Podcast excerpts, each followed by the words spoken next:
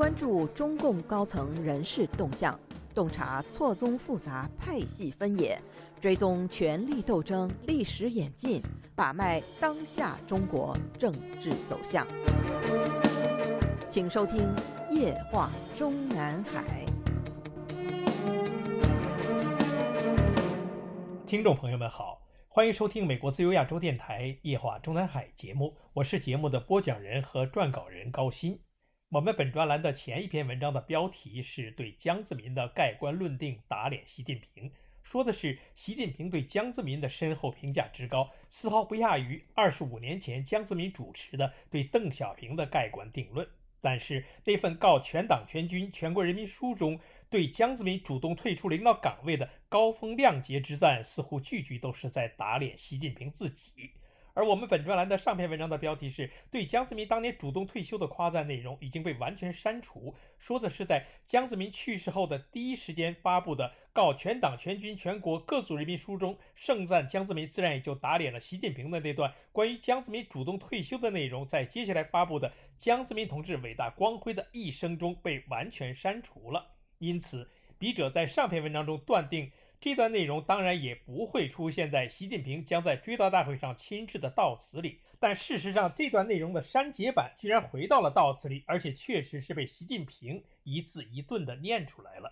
删除之后为何又被恢复？这个反复过程的幕后考量，我们可以假设 N 种可能，如今只能暂时立此存照。就在江泽民被宣布死讯的当天，中共所有官媒同时播发的《告全党全军全国各族人民书》中有这样一段。江泽民同志高度重视事关党和人民事业的重大战略问题，在筹备党的十六大期间，江泽民同志主动提出，为了党和国家事业长远发展，为了党和国家长治久安，他不再担任中央领导职务，并从中央委员会退下来，以利于促进党和国家高层领导新老交替。党中央同意了习近平同志的请求。从当时国际形势复杂多变、国防和军队建设任务繁重考虑，党的十六届一中全会决定江泽民同志留任中共中央军事委员会主席。党的十六届一中全会后，江泽民同志全力支持以胡锦涛同志为总书记的新一届中央领导集体的工作，尽心尽力履行党中央交付他的职责。二零零四年，江泽民同志从党和国家事业长远发展的大局出发。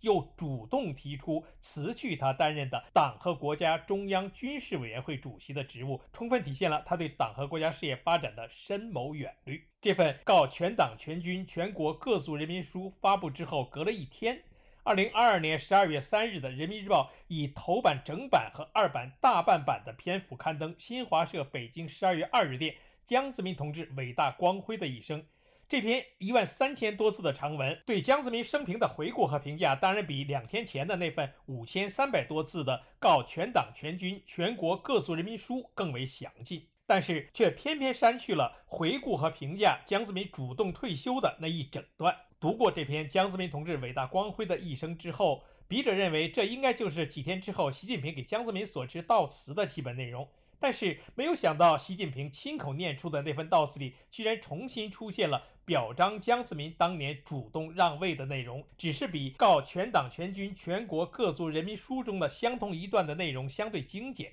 原话是：江泽民同志高度重视事关党和人民事业的重大战略问题，在筹备党的十六大期间，他主动提出不再担任中央领导职务，并从中央委员会退下来，以利于促进党和国家高层领导新老交替。党中央同意了江泽民同志的请求。二零零四年，他又主动辞去他担任的。党和国家中央军事委员会主席的职务，这里最重要的是主动提出和主动辞去。不知道习近平在面无表情地念出这几句内容时，是否有打脸自己的感觉？我们在本专栏上篇文章中已经回顾了当年邓小平去世之后，江泽民政权曾及时发布了邓小平夫人卓琳给江泽民和党中央的信，信中专门提到了邓小平同志关于自己丧事从简的意见。包括不搞遗体告别仪式、不留骨灰、把骨灰撒入大海等。中共官方的媒体曾经报道说，作为伟人的女儿邓琳曾经接受采访时说道：“因为爸爸病的时间很久了，大家都已做好了思想准备，家里人对生死之事都还挺豁达的。”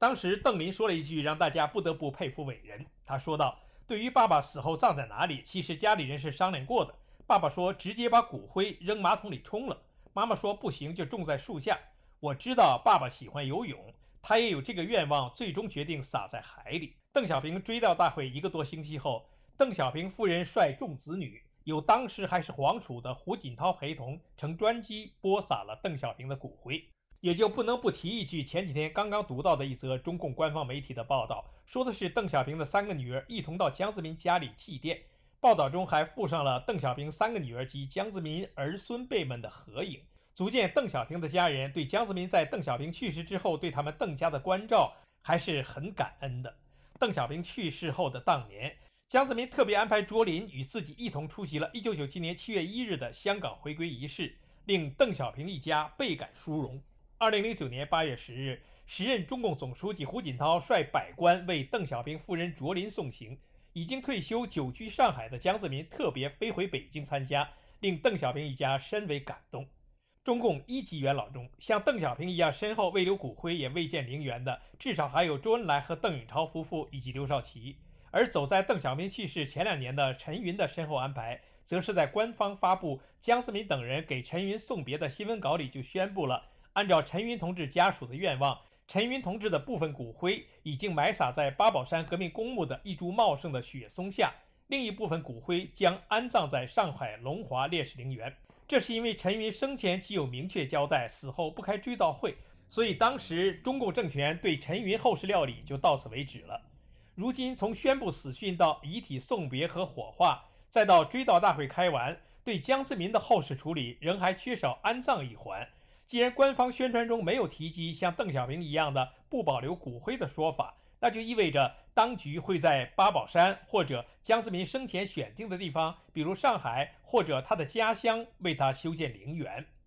中共前总书记胡耀邦逝世后，根据他生前的遗愿，他的骨灰安葬于江西省九江市共青团城的步华山，坐西朝东，面对鄱阳湖，紧靠庐山。苍松翠柏的墓地上矗立着一座用三块零点八米厚的白花岗岩拼成的直角三角形的巨碑，顶端高四点五米，底长十米。碑石右上方雕刻着胡锦涛侧面头像，左面依次刻着中国少年先锋队队徽、中国共产主义青年团团徽、中国共产党党徽，表明胡锦涛曾经是党团少先队的领导人。主碑前立着用六块墨晶玉花岗岩拼成的长方形铭文碑，上面镌刻着由中共中央撰写的胡耀邦生平。两条墓道弯绕，均铺有七十三级石阶，象征墓主人七十三年人生的曲折道路。据官方媒体介绍，胡耀邦陵园面向鄱阳湖，占地面积一千零二十亩，由胡耀邦陵园、耀邦事迹陈列馆。共青团发展史陈列馆三大部分组成。二零一八年被江西省人民政府公布为江西省文物保护单位。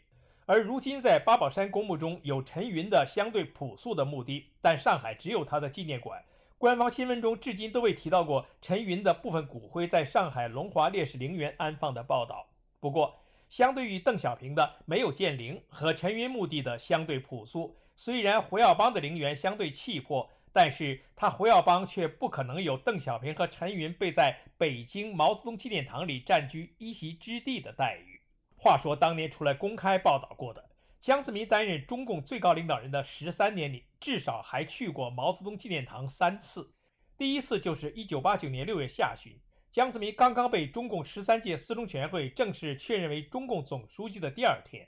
第二次是中共建党八十周年纪念日。第三次。就是正式把军委主席职务也交给胡锦涛之前的几天，与胡锦涛一同前往。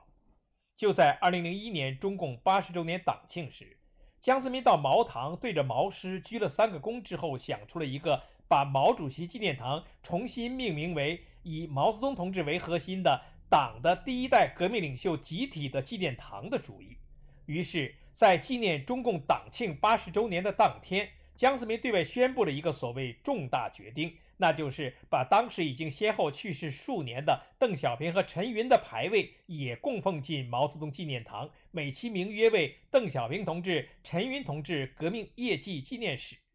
中共中央当时对下发布的相关通知中说，中央批准在毛泽东纪念堂内分别增设邓陈两个纪念馆。同时，对1983年建成的毛泽东、周恩来、刘少奇、朱德同志革命业绩纪念史的陈列内容和形式进行调整和补充。至此，当年华国锋为永久保存毛泽东尸体而建立的那座毛氏大墓，正式变成了整个中共政权供奉其列祖列宗的共产祠堂，与大日本的金国神社的作用殊无二致。整座茅堂的建筑面积多达三万多平方米。当年的设计者的计划就是建成之后，一楼用来进行施展，二楼存物，所以建成之后即把二楼搞成了毛泽东文物展厅。但是因为建筑面积太大，所以从华国锋时代开始之后的数年时间里，纪念堂二楼大多空置。当时一位在毛主席纪念堂管理局工作的人士曾经对亲朋介绍说。整座建筑的二楼大白天也是阴森森的，让人觉得特恐怖。上个世纪八十年代初中期，当时还是总书记的胡耀邦给党内实际的最高领导人邓小平出主意，把文革中被毛泽东直接整死的时任中华人民共和国国家主席刘少奇及因被毛泽东长期精神折磨才折寿的时任全国人大委员长朱德和时任国务院总理周恩来的牌位一并供奉，占了茅堂二楼不足三分之一的空间。而早在邓小平、陈云二人的神灵牌位正式供奉进茅堂之前两年左右时间，江泽民即已经下令对茅堂内部开始进行大规模装修了。装修之后的茅堂地库依然还是尸库，一楼仍然还是用来进行施展，二楼则是所谓的六位领袖的衣冠冢，被用来供奉所谓六位领袖的汉白玉雕像和牌位。美其名曰毛泽东、周恩来、刘少奇、朱德、邓小平、陈云革命业绩纪念史，但是并不安放棺材或者骨灰盒，只是张挂一些照片和生前所穿所用衣物等供人参观，其实就是衣冠冢的意思。据说，二零零二年中共十六大召开之前，江泽民退位在即，给胡锦涛留下的政治交代内容之一，就是要在党内形成惯例。每届新的中央领导集体都要到这座祠堂里瞻仰和缅怀毛泽东和邓小平等老一辈革命家，八誓不能让他们打下的红色江山断送在自己手里。二零一二年秋召开的中共十八大上，习近平同时接替了胡锦涛党总书记和中央军委主席职务。当年十二月二十六日上午，时任日本首相安倍晋三在日本东京参拜靖国神社。同一时间，习近平率领中国总理李克强等党政军文武百官，在中国北京参拜了党国神社毛主席纪念堂。笔者当时特别注意到，当时的中国境内各大媒体中，至少有网易和新浪两家是将中日两国领导人巧合的在同一时间参拜的两则重大新闻并列放在最显要位置。网易首页当时的黑体头条是。七常委今日瞻仰毛泽东遗容，向坐像三鞠躬。二条是日本首相安倍晋三今日参拜靖国神社。新浪网页的黑体头条二条三条依序是：七常委上午瞻仰毛泽东遗容，日本首相上午参拜靖国神社，外交部严厉谴责安倍参拜靖国神社。当时东京方面的详细报道内容中强调了，这是继2006年时任首相小泉纯一郎之后。再次有在任首相前日参拜，这也是安倍出任了首相以来首次参拜靖国神社。北京方面的详细报道内容中，虽然没有特别说明这是习近平的第几次，但却也是出任总书记之后对外公开的第一次。当时的习近平在给毛盛的遗体上香之后的节目，就是从一楼的施展房上到二楼。对从刘少奇到邓小平共五个陪葬者的衣冠冢逐一缅怀。现如今，江泽民的追悼会开完之后，他习近平所要考虑的就是：第一，要在什么地方为江泽民专建陵园；第二，是否应该把江泽民的牌位也安放在茅堂的二楼，以江泽民同志革命业绩纪念史的名目，让江泽民也和邓小平等人一起为毛泽东陪葬。当年在江泽民把邓小平和陈云的牌位也供奉进茅堂之后，一位有机会进去参观过的人士告诉我们说，毛泽东纪念堂的总建筑面积差不多三万四千平方米。江泽民把邓小平和陈云也供奉进去的时候，肯定也想到了他自己的身后安排，憧憬了他自己和他的一代又一代的总书记接班人们日后都会被供奉牌位于此的。听众朋友们好。我们今天的夜话中南海节目就播讲到这里，谢谢各位收听，我们下次节目再会。